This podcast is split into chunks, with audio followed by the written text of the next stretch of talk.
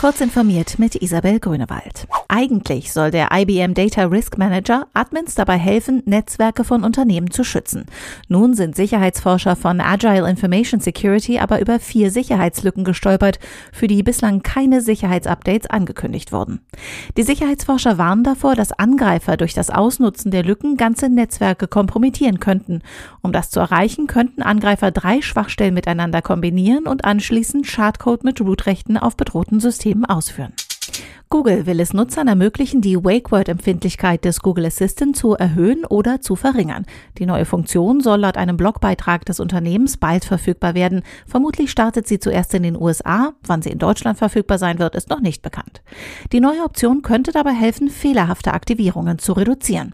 Da sie die Sensitivität aber auch erhöhen kann, kann sie auch für das Gegenteil eingesetzt werden. In lauteren Umgebungen könnte es hilfreich sein, die Lauscher des Assistenten schärfer zu stellen.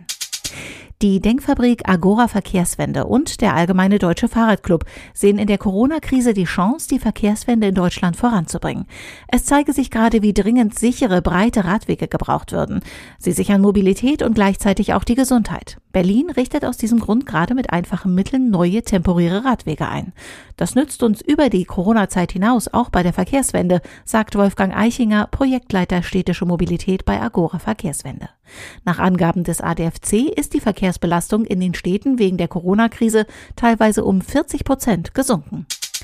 Aufgrund des vom Land Berlin verhängten Verbots von Großveranstaltungen bis zum 24. Oktober kann die IFA 2020, die am 1. September-Wochenende ihre Tore öffnen sollte, nicht im gewohnten Rahmen stattfinden. Dies teilte heute die GFU als eine der Veranstalterinnen mit. Zusammen mit der Messe Berlin diskutiere man aktuell die nun notwendigen Schritte und finalisiere ein Alternativkonzept für die IFA 2020. Weitere Details sollen in Kürze vorgestellt werden. Diese und weitere aktuelle Nachrichten finden Sie ausführlich auf heise.de.